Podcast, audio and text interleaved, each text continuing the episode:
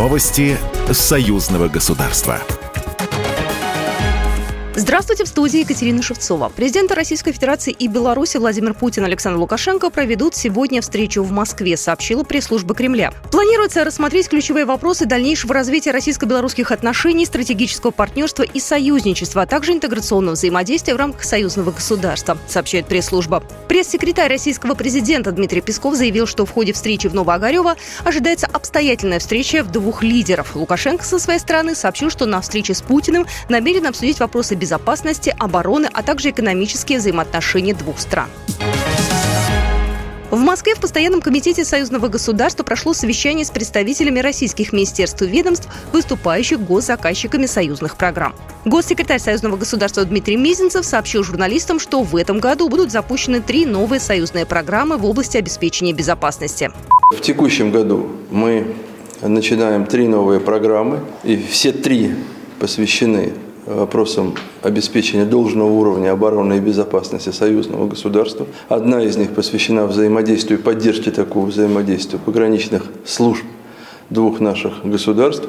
Две другие будут поддерживать развитие инфраструктуры объединенной группировки войск союзного государства на территории Республики Беларусь.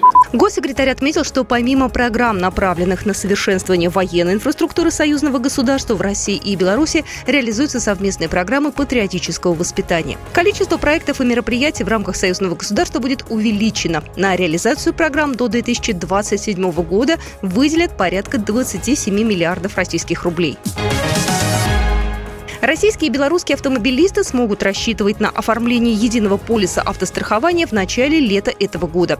В Минске состоялось заседание комиссии парламентского собрания по законодательству и регламенту. Союзные парламентарии долго работали над проектом модельного закона о новой системе обязательного автострахования. Виктор Пинский, председатель комиссии парламентского собрания по законодательству и регламенту.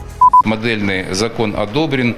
Он решением комиссии вынесен на совет парламентского собрания, которое 27 марта состоится в городе Пскове. И надеюсь, что совет примет решение о том, чтобы этот проект этого модельного закона был включен в повестку следующей сессии парламентского собрания, на которой он будет принят. Будет застрахована гражданская ответственность жителей Беларуси и России. Уменьшится сумма страховки, поскольку изменяется порядок страхования. Кроме того, депутаты рассмотрели вопрос о введении местного сбора за пересечение транспортными средствами государственной границы Республики Беларусь. Программа произведена по заказу телерадиовещательной организации Союзного государства. Новости Союзного государства.